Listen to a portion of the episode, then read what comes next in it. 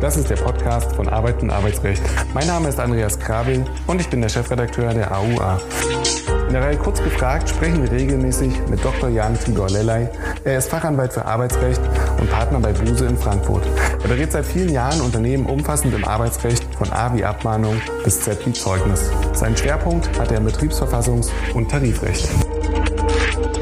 Herzlich willkommen, Herr Dr. Lellay. Unser Thema ist heute die Kurzarbeit und da insbesondere die Frage, ob betriebsbedingte Kündigungen trotz Kurzarbeit möglich sind. Denn es handelt sich ja hier um einen Widerspruch, wenn der Arbeitgeber zum einen die Prognoseentscheidung fällt, Beendigungskündigungen auszusprechen, andererseits aber Kurzarbeit einführt. Bevor wir dazu aber kommen, Sie uns doch einmal kurz das Thema einordnen, Herr Dr. Lellay. Was sind denn eigentlich die Voraussetzungen für die Einführung von Kurzarbeit? Ja, guten Tag, Herr Krabbel. Ganz herzlichen Dank, dass ich heute hier sein darf. Äh, Kurzarbeit war äh, das Thema äh, des letzten Jahres und es ist ja auch nach wie vor bekannterweise geregelt im SGB Römisch 3 in den Paragraphen 95 fortfolgende. Und ähm, es gibt da verschiedene Voraussetzungen, die betrieblichen Voraussetzungen, die persönlichen Voraussetzungen. Das Ganze dreht und wendet sich aber in der Praxis doch häufig äh, über den ähm, das Tatbestandsmerkmal des ähm, vorübergehenden Arbeitsausfalls. Nicht? Also der vorübergehende Arbeitsausfall, das ist das Kennzeichen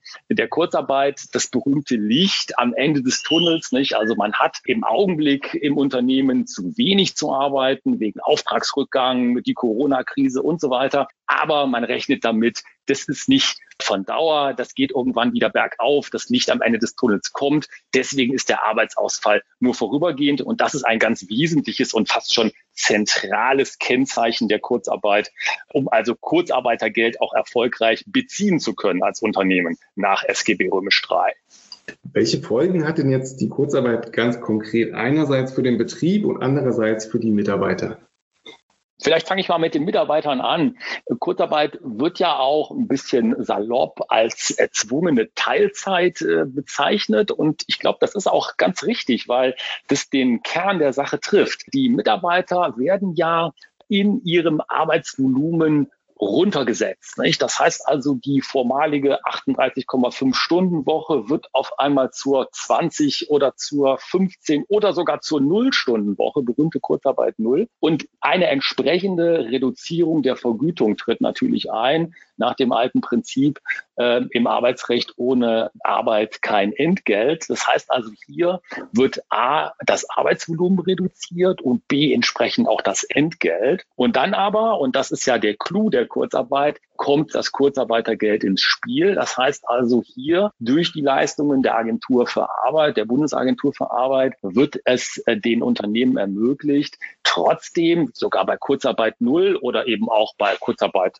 mit einem bestimmten Volumen den ähm, Mitarbeitern weiter Entgelt zu zahlen, sodass eine soziale Absicherung vorliegt und die Leute nicht in das berühmte Loch fallen, weil sie auf einmal auf Entgelt verzichten müssen und dann teilweise ja sogar noch aufgestockt mit den berühmten Aufstockungen zu dem Kurzarbeitergeld, was von der Agentur für Arbeit äh, geleistet wird. Das heißt also hier ein sehr interessantes und sehr praxisbewährtes Instrument, um diese Fälle in den Griff zu bekommen und die sozialen Verwerfungen zu vermeiden, die ja sonst mit solchen ähm, Reduzierungen auf jeden Fall verbunden wären. Da würde ich ganz gern das äh, Stichwort Aufstockung nochmal aufgreifen und dann auch zum Kern äh, der eigentlichen äh, Problematik heute kommen. Das Kurzarbeitergeld wurde ja angehoben und Kurzarbeit sichert Arbeitsplätze. Unter diesem Credo wurde ja die Kurzarbeit sozusagen gefördert.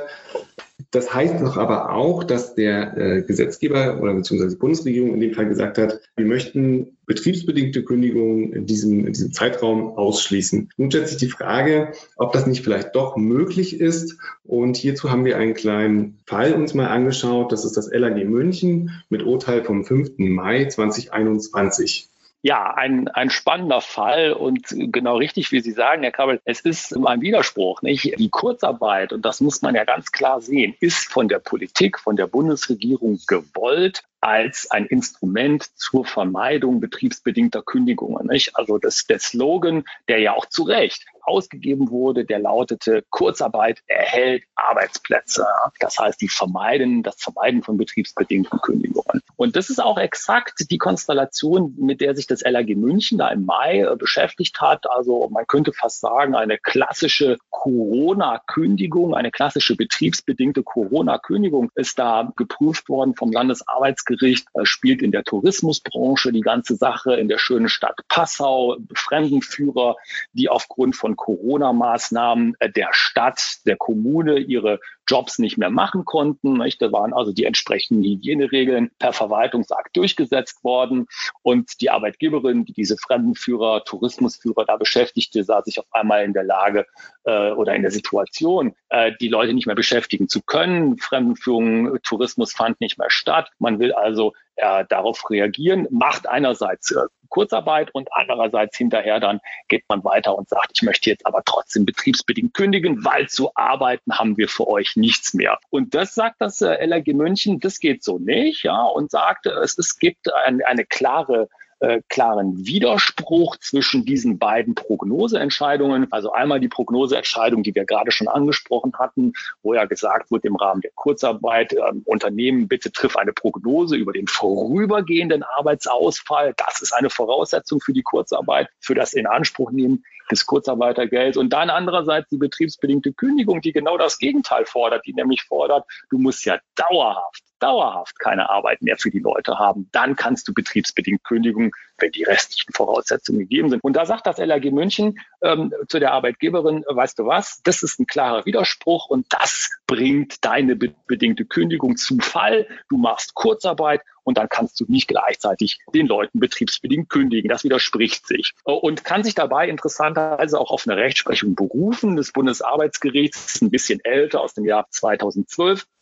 Allerdings muss man ganz offen sagen, das BAG hat sich da nicht so ganz festgelegt, wie das LAG München das jetzt getan hat. Denn das BAG ist ein bisschen vorsichtiger und sagt, Kurzarbeit, wenn die durchgeführt wird in einem Unternehmen, dann ist das ein Indiz dafür, das spricht erstmal gegen die Zulässigkeit einer betriebsbedingten Kündigung wegen dieses Widerspruchs. Das BAG sagt aber auch, aber die Arbeitgeberin kann das widerlegen. Das heißt, es gibt schon ein Türchen, was sich da öffnen kann, auch für betriebsbedingte Kündigungen. Die Schwelle ist allerdings hoch, über die man da wohl springen muss. Nicht? Und hier in dem Fall LAG München hat es nicht gereicht und das LAG München hat die Kündigung den Bach runtergehen lassen, wenn ich das mal so ein bisschen flapsig sagen darf.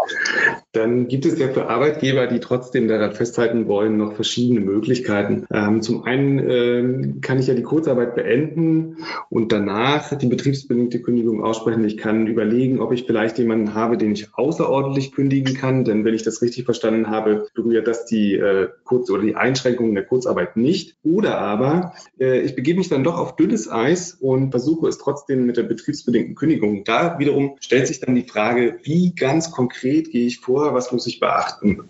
Das ist in der Tat der, der Kern des Problems.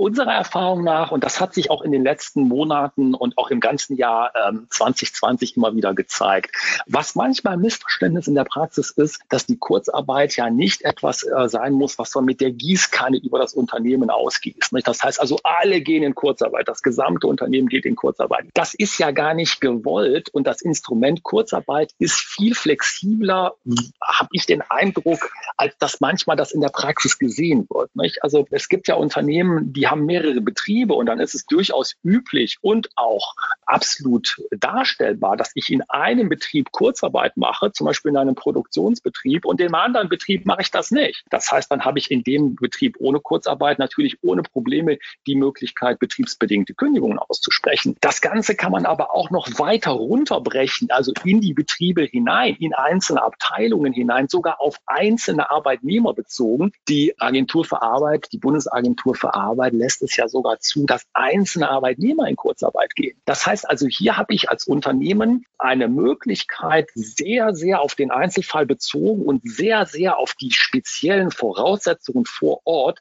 mit dem Instrument Kurzarbeit umzugehen, abteilungsweise das zu gestalten, betriebsweise das zu gestalten, teilweise sogar auf einzelne Arbeitsverhältnisse das zu gestalten. Und das ist natürlich auch der Weg, der dann betriebsbedingte Kündigungen möglich macht. Wunderbar. Also das heißt, ich habe jetzt als Arbeitgeber ähm, einen Weg gefunden, eine Möglichkeit, das praktisch durchzuführen. Da wiederum stellt sich dann die Frage, äh, was passiert eigentlich mit dem Vergütungsanspruch während dieser Kündigungsfrist? Denn es ist ja absehbar, dass es eine Frage ist, die ähm, seitens des Arbeitnehmers gerne vor Gericht geklärt werden möchte. Ähm, wie, was passiert damit? Also wie wird ausgezahlt? Wird da das, der reduzierte Betrag ausgezahlt oder wie geht man da vor? Ja, in den Fällen, wo die Kurzarbeit durchgeführt wird, da wird ja dann, da werden ja die betriebsbedingten Kündigungen nicht greifen können, sondern man wird ja vorher die Kurzarbeit beenden müssen oder man kündigt eben dort, wo äh, betriebsbedingt äh, gar keine Kurzarbeit durchgeführt wird, sodass das dann im Rahmen der arbeitsvertraglichen Voraussetzungen und der arbeitsvertraglichen Vorgaben abgewickelt wird und dementsprechend auch das Entgelt ausgezahlt wird.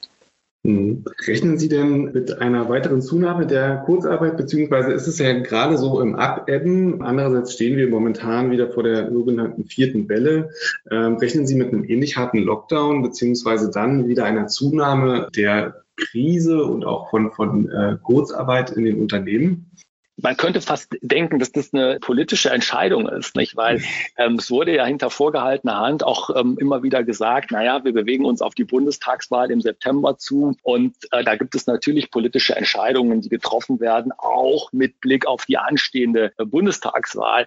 Ähm, mein Eindruck ist, äh, den wir jetzt auch äh, glaube ich, als Erfahrung nehmen können in den letzten Wochen und Monaten aus den Betrieben, dass man doch von der Kurzarbeit zurückgeht, dass man sich darauf vorbereitet, dass das Ganze wieder hochgeht und auch die Signale, die man aus der Politik, auch über die Verbände bekommt, sind doch die, dass gesagt wird, also einen solchen harten Lockdown, wie wir das im Jahr 2020 und auch noch Anfang dieses Jahres ja erlebt haben, den wird man nicht mehr sehen und dementsprechend wird auch das Instrument Kurzarbeit nicht mehr so eine Rolle spielen. Man muss allerdings sehen, das Instrument hat sich ja bewährt und nicht das erste Mal hat sich das bewährt. Also es gibt ja auch viele Krisen schon vor Corona, wo die Kurzarbeit eine ganz tolle Rolle gespielt hat beim Erhalt von Arbeitsplätzen. Und deswegen glaube ich, wird die Politik das auch immer wieder im Werkzeugkasten sehen und möglicherweise, wenn es sein muss, auch kurzfristig wieder rausholen.